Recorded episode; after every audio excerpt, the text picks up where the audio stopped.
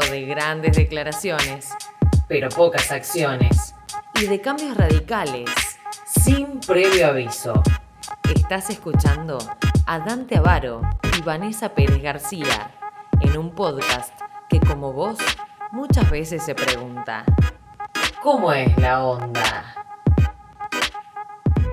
Bienvenidos a Cómo es la onda. Antes que nada queremos agradecerles infinitamente las muestras de cariño, los comentarios, el apoyo incondicional que hemos recibido, las repercusiones a partir del episodio 1 de este inicio de este podcast cómo es la onda. Así que muchas gracias, así como nosotros les pedimos ese apoyo incondicional también queremos brindarles lo mejor de nuestra parte. Esos comentarios nos llenan y nos hacen sentir que este trabajo vale. Esperamos que podamos aportar ese granito de arena que tanto estamos esperando a partir de este medio de comunicación.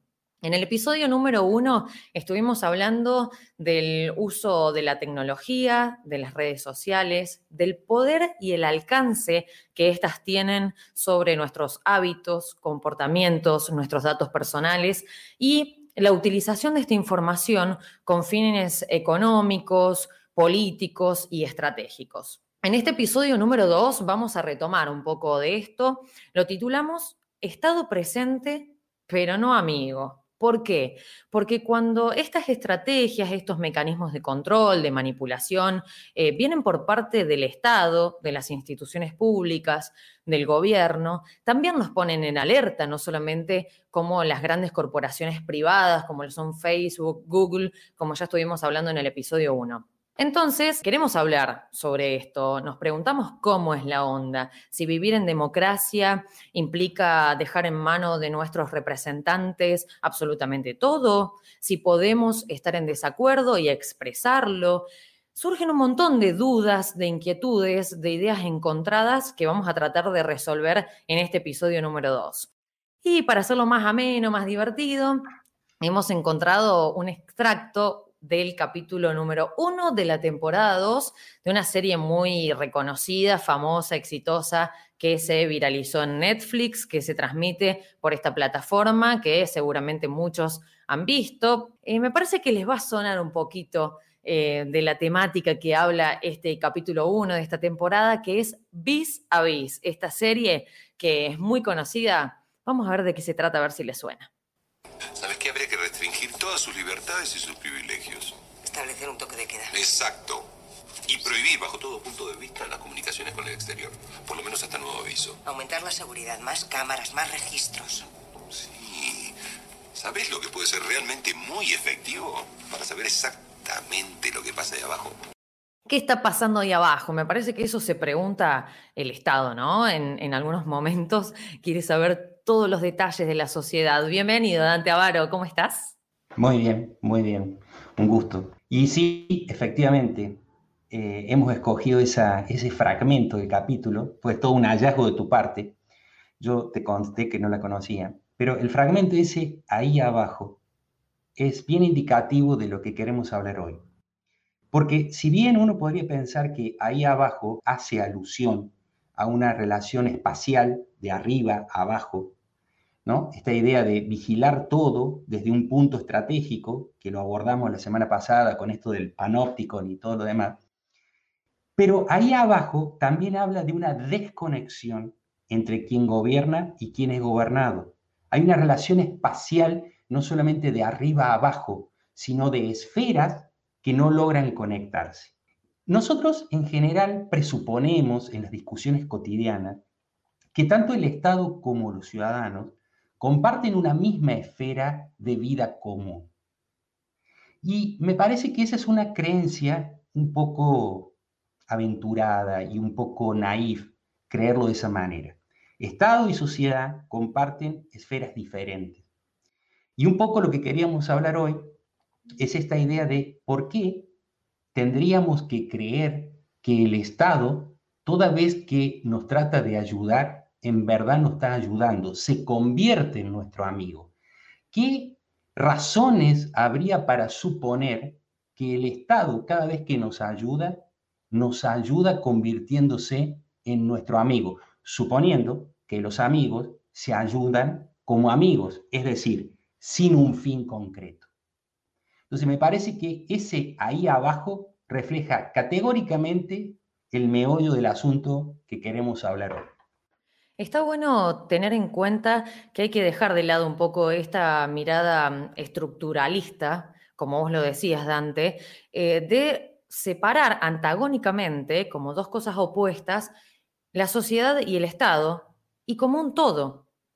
Y no ver y focalizar las relaciones, los actores, las complejidades que cada una de estas partes tiene, porque así el Estado no es un ente eh, supremo y, con poder, sino que está conformado por diversos actores, diversos poderes, diversos estratos, al igual que la sociedad. La sociedad no es un todo de individuos unidos por un territorio que es esta esfera de este mundo inferior del que vos hablabas, Dante, sino que también es complejo. Tenemos actores de distinta índole, tenemos eh, movimientos que emergen, personas que están unidas bajo una misma ideología, bajo una misma bandera política, pero también tenemos aquellos individuos que aún no se posicionan, están en, un límite difuso y sin embargo también son parte de esa sociedad.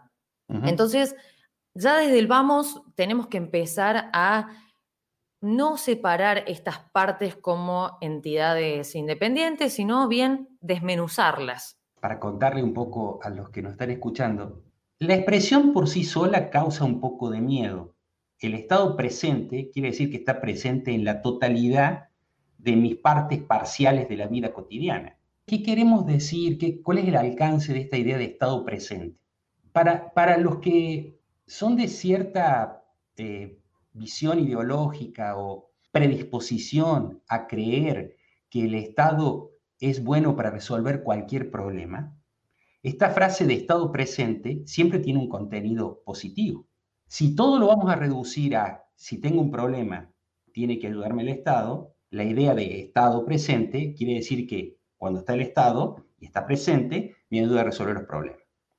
Ahora, esta, esta visión, este, este conjunto de cosas, eh, es un debate, pero añejo, en la historia de la filosofía política, la ciencia política, etcétera, etcétera. Pero para sintetizarlo en la discusión común, corriente, es que hay un problema, un contrasentido en la conversación, si vos querés ponerlo así, hay una paradoja en términos de ensayo filosófico y hay un problema de causa-efecto científicamente.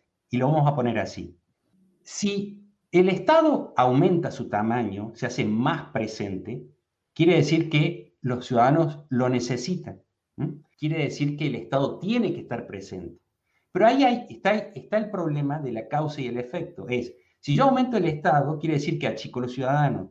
Y si, si los ciudadanos están chicos, quiere decir que tengo que tener más Estado. Entonces ahí el perro se muerde la cola. Y esta idea del Estado presente, me parece, que desemboca en esta paradoja que quiero compartir.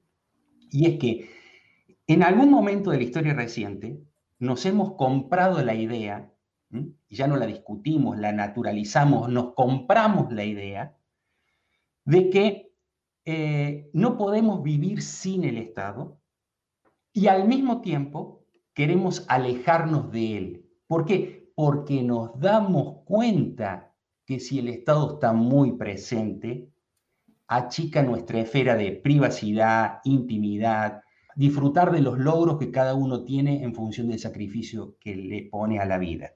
Esa paradoja del Estado presente me parece que cruza nuestra vida cotidiana independientemente del lugar en el que estamos y el rol que ocupamos y la profesión que tenemos, y que también nos va con la profesión que tenemos.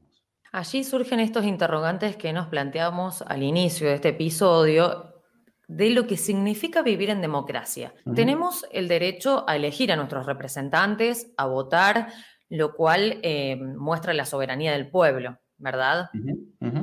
Pero por el simple hecho de que nosotros elegimos a nuestros gobernantes y a nuestros representantes, y hablo de todas las esferas, ¿no? Desde el poder ejecutivo, poder legislativo, a nivel provincial, nacional, en intendencia también en cada uno de los municipios, por el solo hecho de elegirlos durante esos cuatro años que dure el periodo, no podemos estar en desacuerdo, no podemos quejarnos, tienen esa omnipotencia absoluta de no escuchar al pueblo, de no escuchar eh, las voces y, las personas que los pusieron en ese lugar.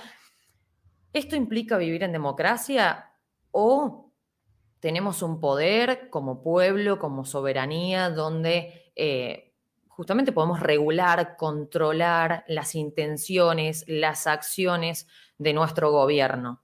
tenemos que dejar totalmente en manos de ellos nuestro futuro, el camino que vamos recorriendo, o también somos parte. Y también tenemos libertades y derechos que nos legitiman y que podemos expresarlo. ¿sí? Yo creo que esto se ve eh, y, se traduce en muchos medios de comunicación también, al momento de cuando nos sentamos al frente de la tele y vemos las noticias, de que cuando el pueblo sale a la calle, Enseguida titulan La oposición salió a la calle. Sea del gobierno de turno que, esté en ese momento, ¿no? No estoy hablando ni del kirchnerismo, del macrismo, o sea, tenemos un gobierno de turno y luego, cuando la gente está en desacuerdo, que sale a la calle, es la oposición la que sale a la calle. Inmediatamente ya hacemos una división y tal vez está amparado en nuestra constitución, ¿no? El derecho a huelga y es la forma de reclamar, de hacer oír la voz del pueblo. Si no es de esa manera, ¿de qué otra manera es?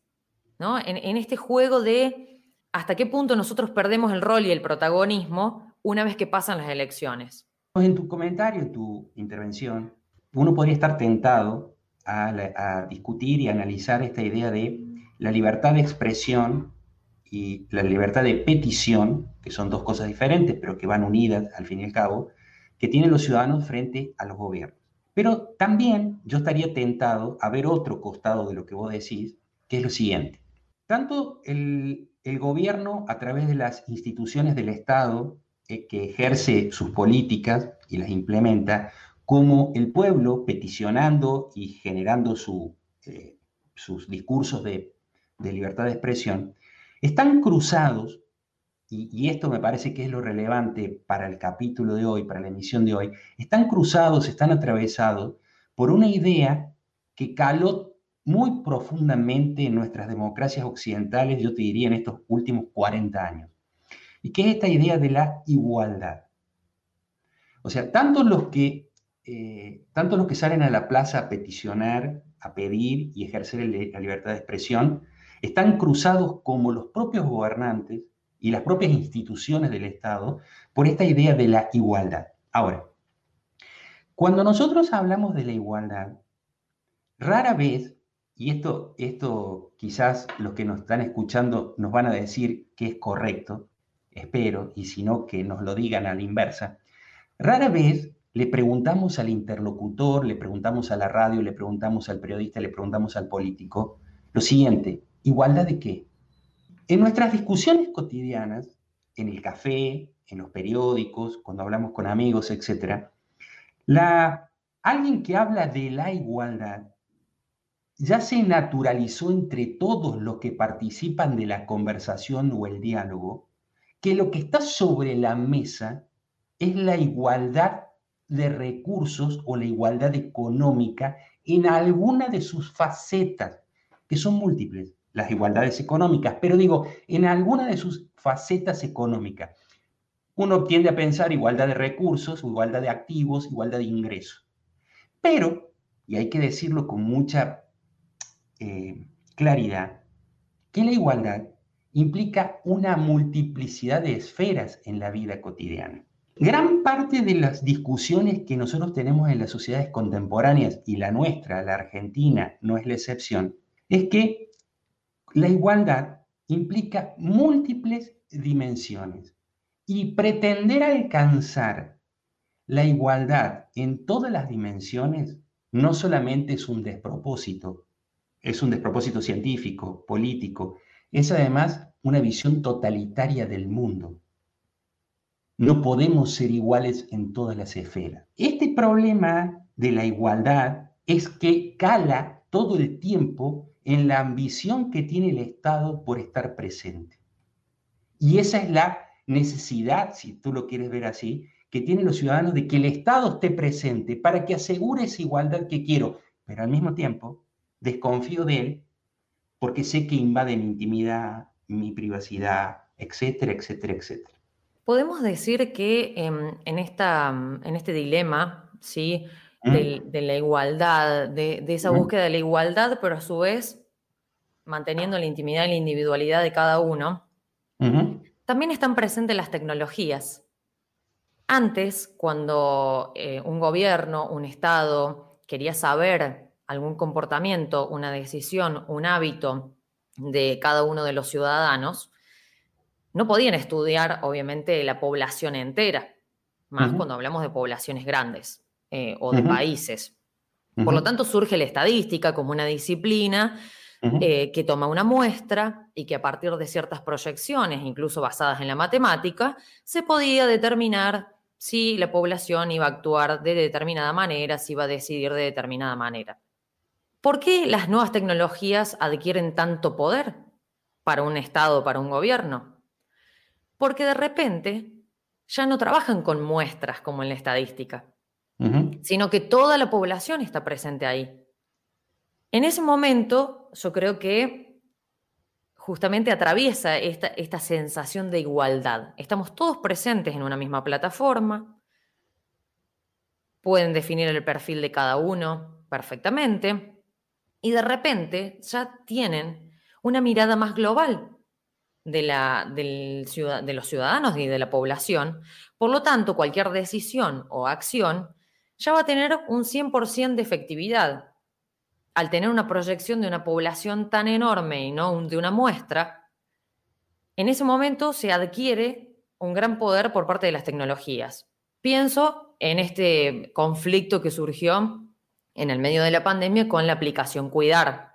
Esta aplicación que desde el gobierno dijeron que no era de uso obligatorio, que no era la idea invadir la privacidad de cada una de las personas, de los datos personales.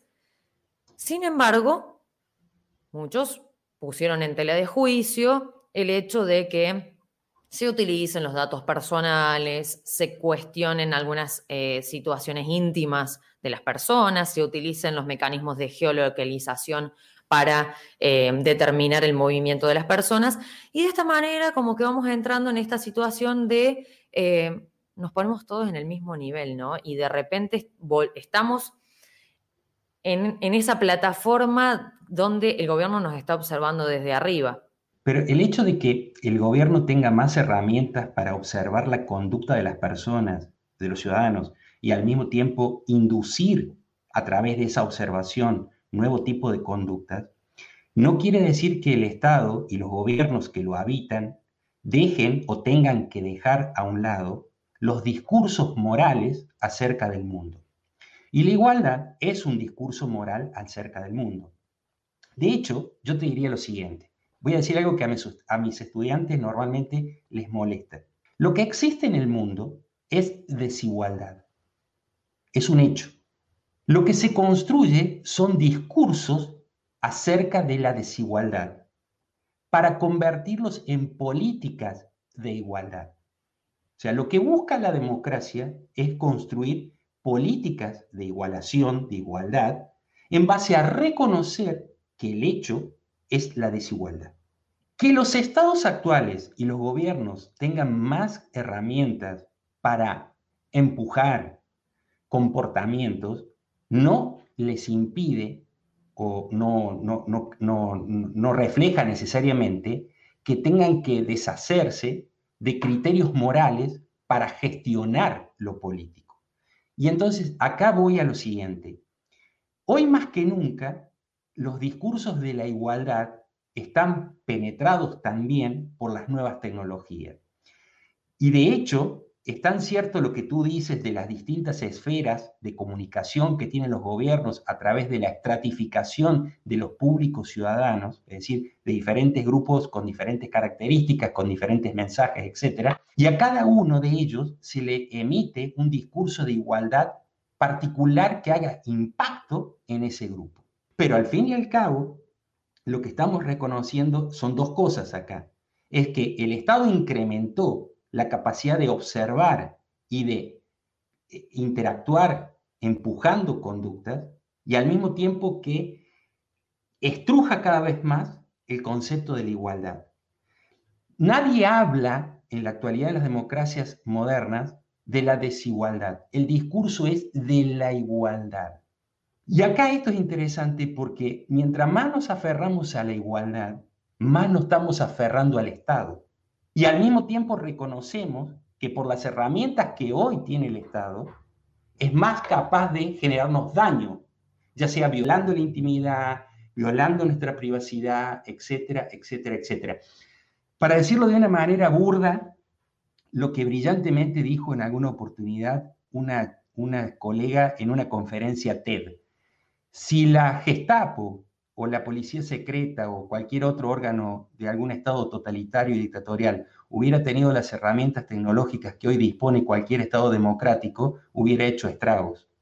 Es decir, lo que le llevaba meses, años, décadas reconstruir, digamos, este, en base a sacar informes, hoy lo tiene en cuestiones de segundos sobre la vida de las personas, lo que hacen, lo que quieren, etc. ¿no? Entonces, es para admitir que hay un problema, que hay un dilema muy importante.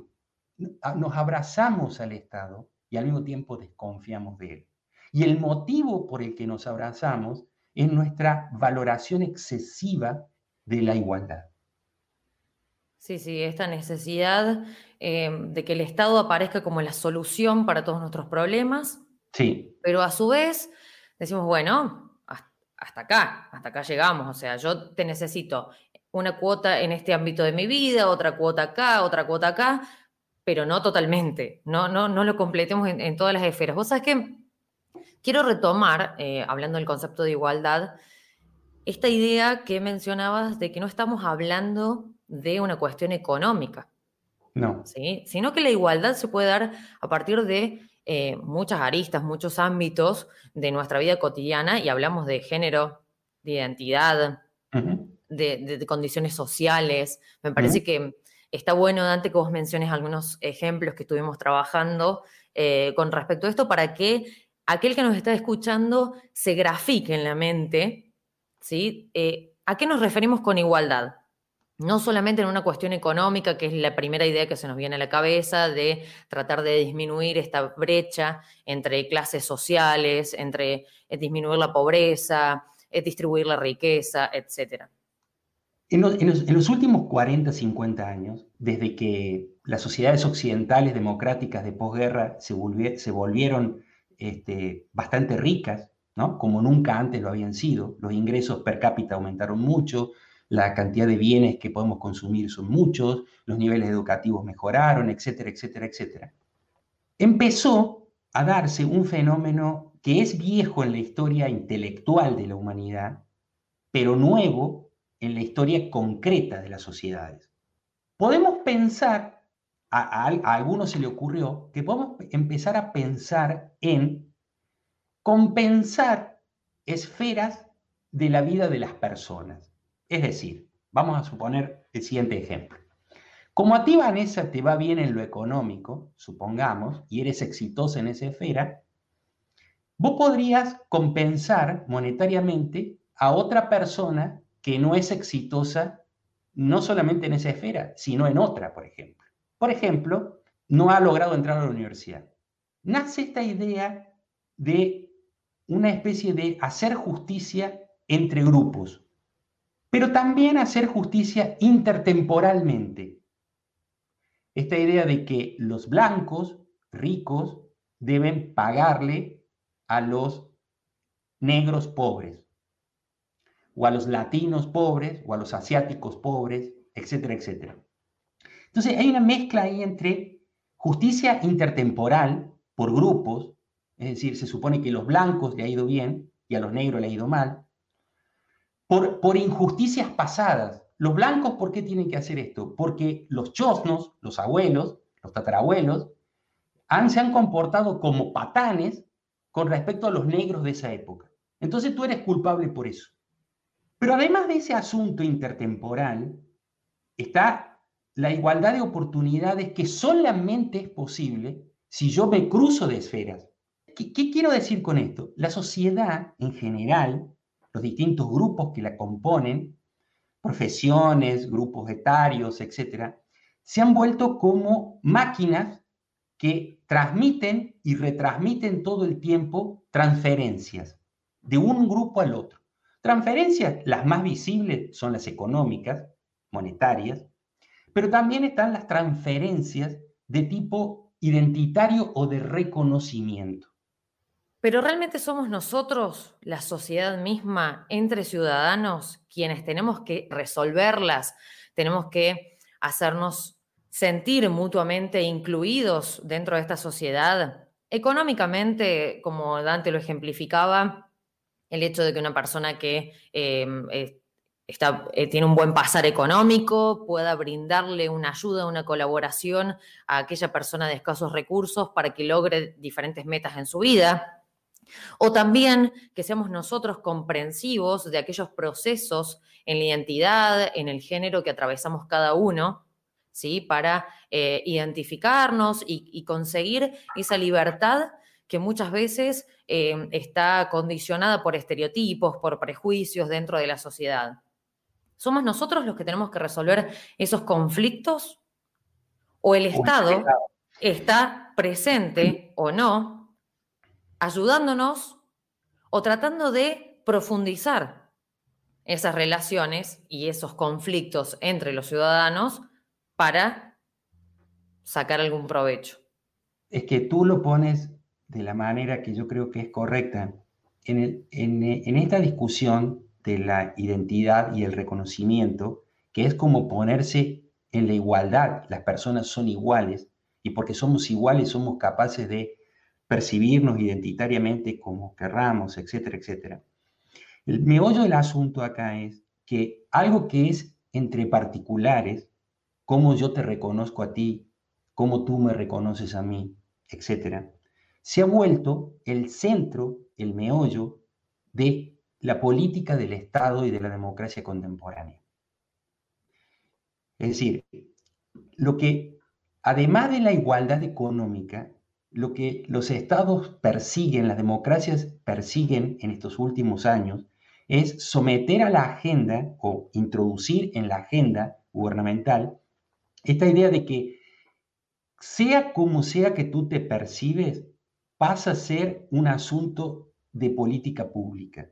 Y por lo tanto, yo tengo que generar políticas para que los demás te perciban como tú te percibes no estoy haciendo un juicio de valor, lo que estoy diciendo es que esto es enormemente complejo. ¿Por qué? Porque hasta hace un par de años el problema del reconocimiento y de la identidad era un asunto entre particulares, era un asunto de la sociedad civil, cómo construías tu identidad, cómo eras reconocido por otros, etc. Hoy, este problema que estaba en manos de personas en su trato cotidiano, en su interacción todo el tiempo, se ha vuelto uno de los ejes principales, sino el principal eje de la política pública. De ahí se de, esta, de esta discusión se derivan una serie de políticas muy concretas. Por ejemplo, los cupos de trabajo, típica política compensatoria. Como tú tienes un problema, o sea, te ha ido mal en tu construcción de la identidad y has sufrido de, etcétera, etcétera, etcétera, miles de problemas, te compenso es decir, trato de hacer tu vida menos dolorosa dándote un cupo en la administración pública, por ejemplo. Yo no estoy haciendo un juicio de valor, lo que estoy diciendo, este es el problema que enfrentamos hoy cuando decimos Estado presente. ¿Esto tiene alguna... Mm, te escucho y, y se me ocurre una pregunta que puede ponernos la piel de gallina, ¿no? Sí.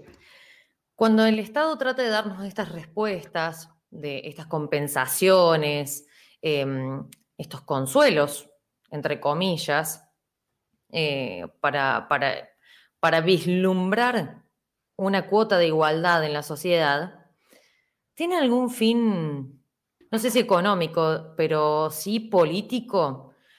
Cuando hablamos del clientelismo político, eh, al momento de eh, dar ciertos beneficios sociales, ciertas comodidades para luego ganar un voto, por ejemplo, también se usan estas cuestiones que son tan profundas como el género, la identidad, em, esta lucha por la libertad que tenemos las personas Tu pregunta es muy buena y la respuesta debería de ser contundente, pero no la tengo. Lo voy a poner así.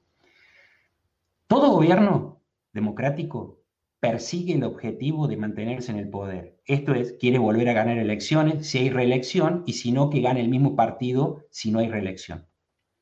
Por lo tanto, todas las acciones, las políticas públicas que lleva adelante y sus acciones gubernamentales van a tender a cumplir ese objetivo, entre otros, que puede ser además el bienestar común, general, etc. A veces, a veces, eh, los gobiernos no logran eh, hacer coincidir ambas cosas. No logran tener políticas que le aseguren el voto y al mismo tiempo generen el bienestar general. A veces tienen que decidirse por una o por otra. Y a veces por una tercera que ni es ni una ni la otra, sino que hay otro grupo de poder que tiene más poder que ellos, que le hace sacar fuera de agenda esa situación o esa problemática. El caso del aborto, quizás en Argentina, es uno de estos casos. Digo, por lo de la ley de quedó parada el año pasado, digamos, ¿no? Bueno, se votó en contra, ¿no? Pero en todas estas situaciones eh, también surge mm, un, interrogante, una duda, que es, exigimos una solución a nuestros problemas, exigimos que el gobierno actúe, que esté presente, y luego, cuando suceden los hechos, cuando vemos que los resultados no son los esperados, empezamos a buscar culpables dentro de la misma sociedad también.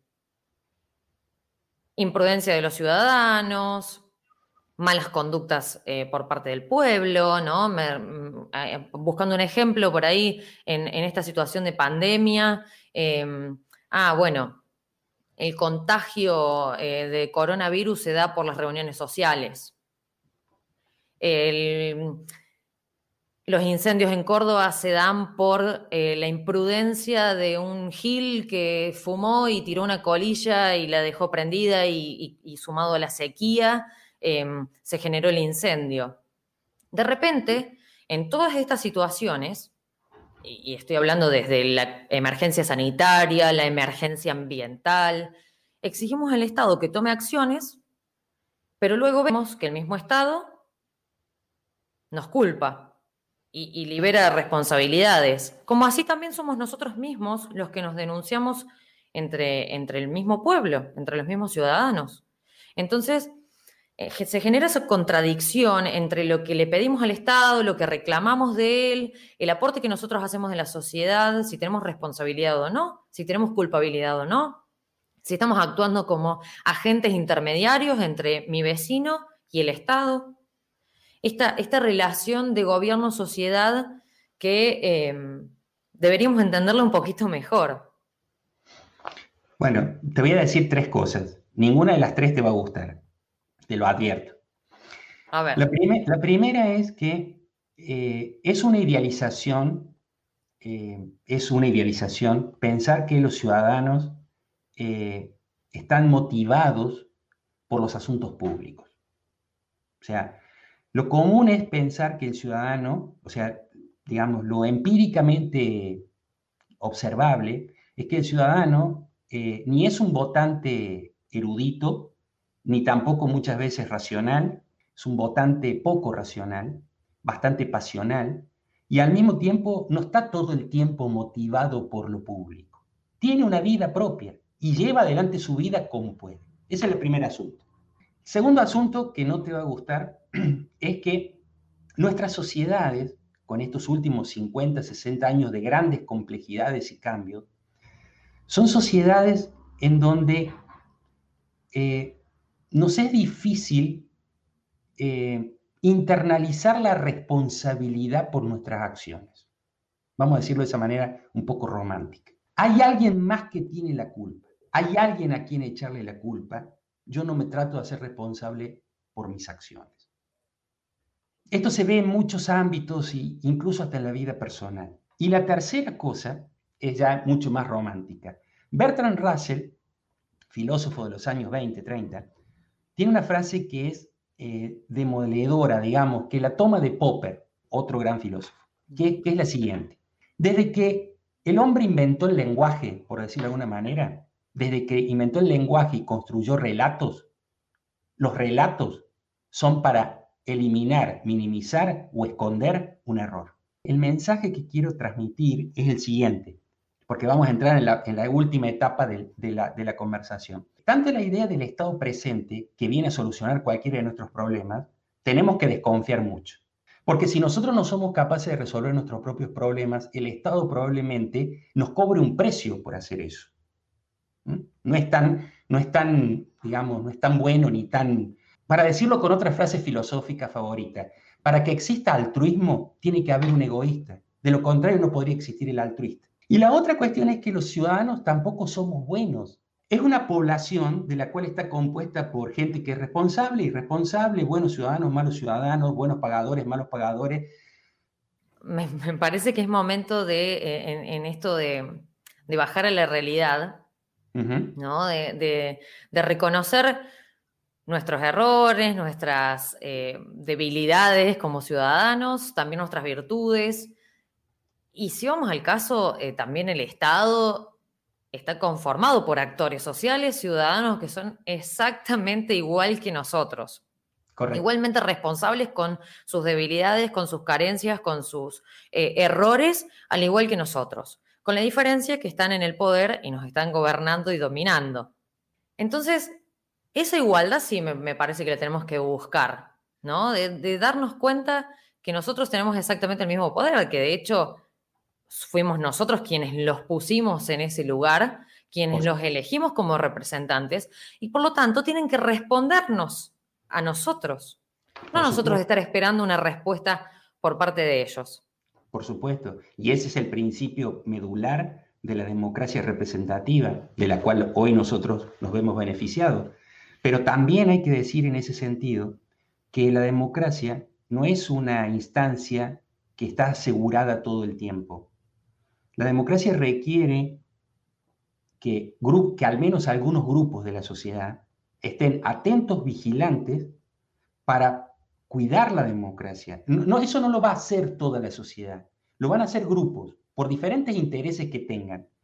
Pero esos grupos lo que van a estar atentos a cuidar la democracia. La democracia es algo frágil, sumamente, es un, es un acuerdo sumamente frágil. Basta que en una elección un grupo diga, ah, no, me hicieron trampa, para que todo el andamiaje institucional de la democracia entre en una caída vertical. ¿Te parece si vamos a usar de ejemplo hoy? Hoy queríamos hacer bien dinámica esta conversación. Me parece que es momento de, mostrarles otro de los ejemplos que teníamos preparado para hoy eh, a quienes nos están mirando, quienes nos están escuchando, y que sea un impulso al debate. Permíteme hacer un pequeño, eh, un, 20 segundos de introducción. Esto que van a escuchar ahora es, una, es un extracto de una entrevista que dio una intelectual a un medio de comunicación masivo eh, y introduce un concepto nuevo o novedoso, si se quiere, que viene a disputar terreno, a, sí, a disputar terreno, poner pique en Flandes, digamos, de un viejo concepto que es el Estado paternalista. Cuando eh, cuando en alguna vez nosotros escuchamos no seas paternalista o Estado paternalista, etc., este, es esta idea de que hay alguien que sabe mucho, que sabe más que lo que vos sabes de tu propia vida, que puede escoger por vos, que puede elegir por vos, que puede tomar decisiones por vos, que no es un igual a vos. Por eso la idea de padre y de hijos. Un soberano intelectualmente capaz y honesto y transparente, un déspota ilustrado, que toma decisiones por un conjunto de campesinos bárbaros e iletrados que no saben nada y no tienen cómo elegir de sus vidas. Esta es la idea de paternalismo. Lo que van a escuchar ahora tiene que ver con un concepto que disputa eso. Me parece muy interesante la manera que veo yo la gestión fantástica de Alberto, su discurso, su manera eh, de mostrarse alguien más de la sociedad, un, un miembro más de esta sociedad, tiene una manera, e, e, es un educador. Yo veo en él un colega, un educador realmente, y lo viene haciendo de una manera perfecta y está presentando lo que yo entiendo como un estado materno. Esa es la novedad. Hay una novedad en esta forma de gestión que es la gestión albertiana. Mm. Y que es no solo un problema de gestión, de administración del problema, es también un Estado capaz de maternar, o sea, de cuidar. Y ahí traemos un poco de la visión de las mujeres, ¿no? Hay tres situaciones eh, que transforman esta pandemia en una situación en que eh, las mujeres tenemos un protagonismo. Más que las mujeres, eh, la posición femenina en el mundo, lo que sabemos hacer, que es un estado materno, o sea, un estado que sale al cuidado de la gente.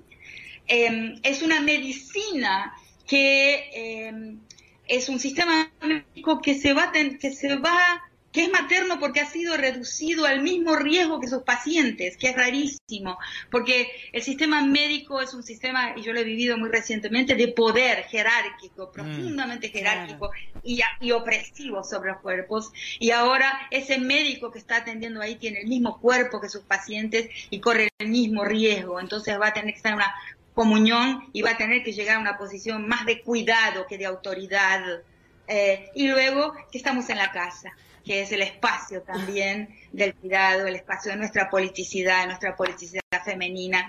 Lo escuchaste. Tenemos aquí un ejemplo, una entrevista de un medio eh, muy conocido de Buenos Aires, de, Argentina, una antropóloga argentina muy reconocida también a nivel latinoamericano, donde ha tomado mucho auge también eh, por su lucha dentro del feminismo, eh, su, ideología. Estoy de acuerdo con ella en que Alberto Fernández ha demostrado que es un educador, obviamente porque es docente, tiene gran trayectoria dentro de la UBA, eh, nos ha enseñado a través de sus filminas y proyecciones eh, muy bien las estadísticas sobre el coronavirus.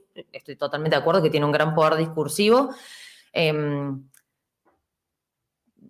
Alberto, Juan Schiaretti y todos los políticos creo que, están en la misma situación que nosotros, que no, no, no estamos entendiendo qué está ocurriendo en el mundo, cuál es la solución a esta pandemia, si va a llegar o no la vacuna. Em, creo que, mm, que, estamos todos dando manotazos de ahogados, desde los ciudadanos hacia los políticos también.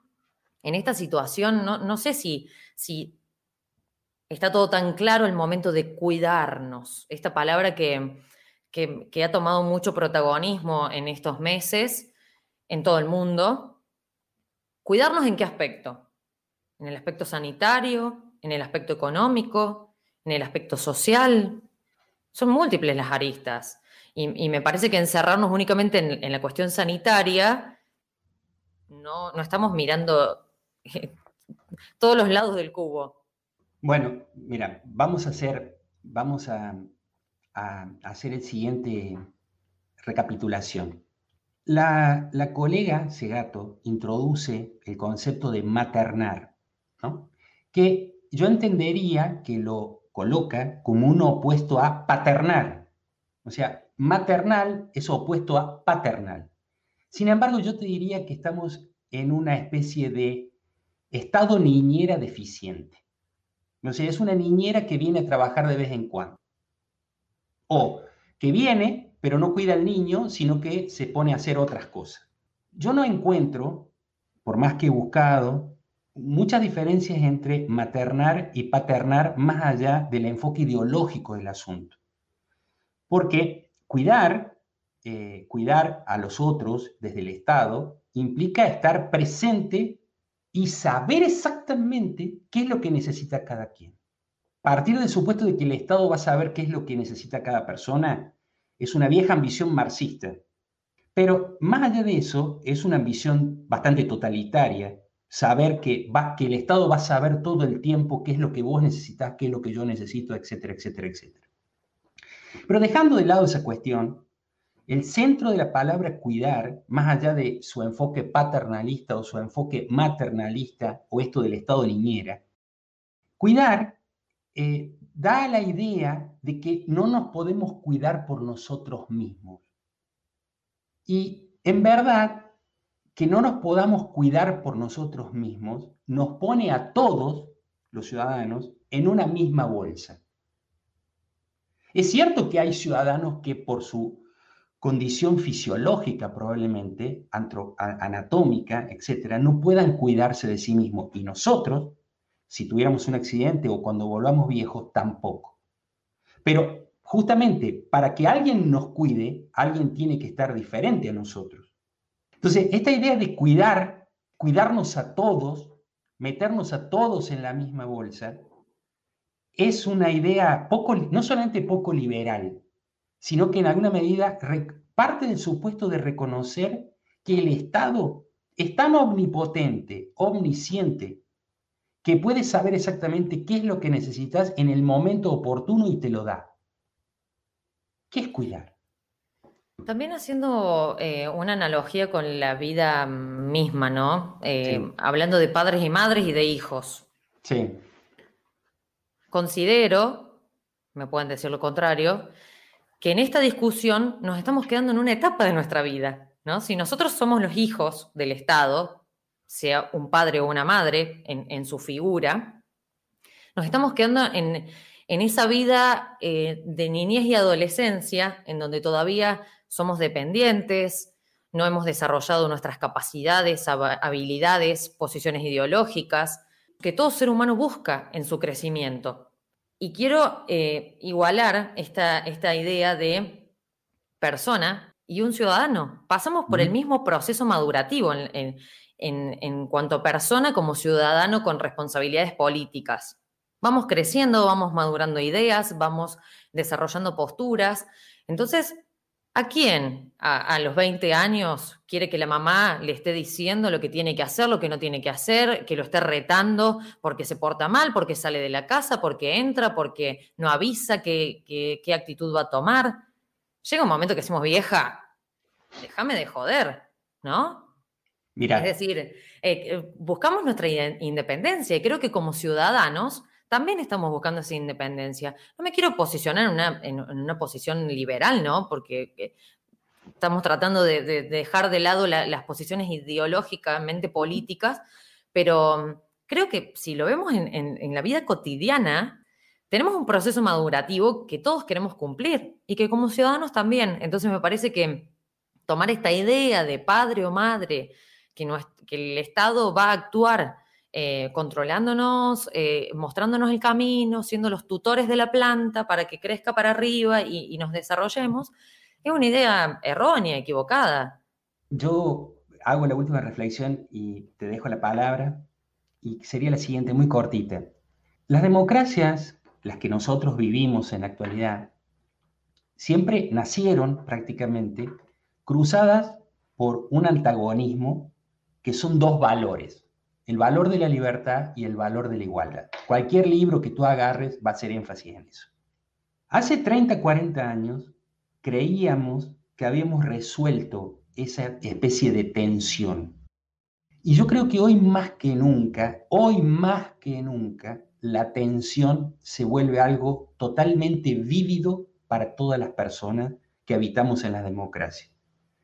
Hay una especie de choque entre más igualdad y libertad.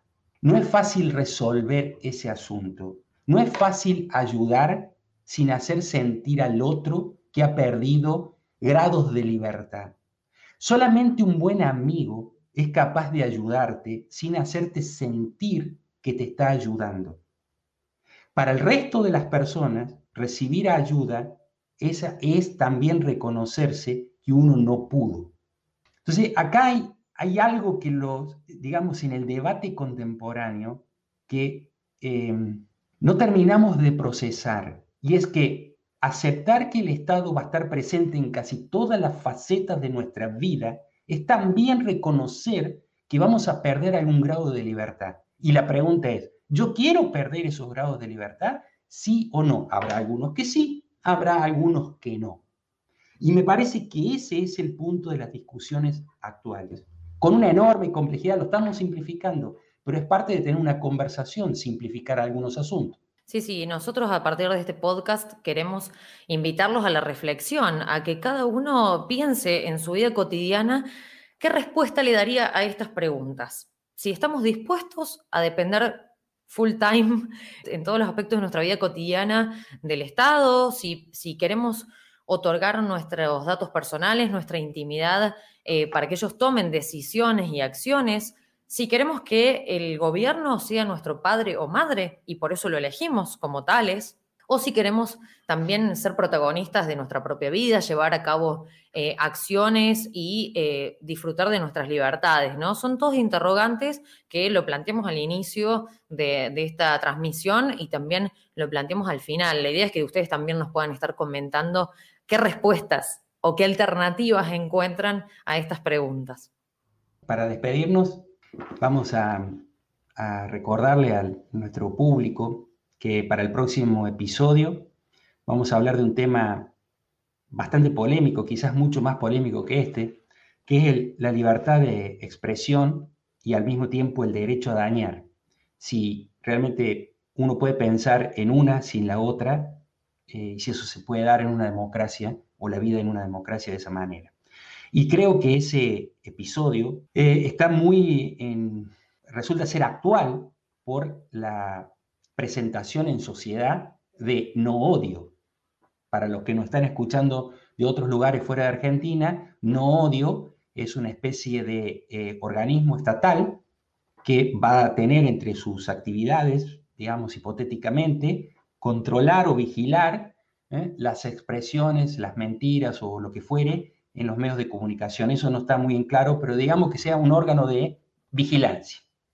Episodio número 3 de cómo es la onda, libertad de expresión y derecho a dañar, o esta cultura de la cancelación de la que vamos a estar hablando el próximo martes. Muchas gracias por estar ahí, atentos, escuchándonos, mirándonos, participando. Les agradecemos muchísimo y los esperamos en la próxima oportunidad. Y ya saben, si te les gustó, compártanlo con algún familiar, colega, amigo y este, si les gustó también, inicien una especie de esfuerzo por suscribirse al canal de YouTube, que eso nos va a dar un poco más de ímpetu y podemos compartir mejor. Chau, chau.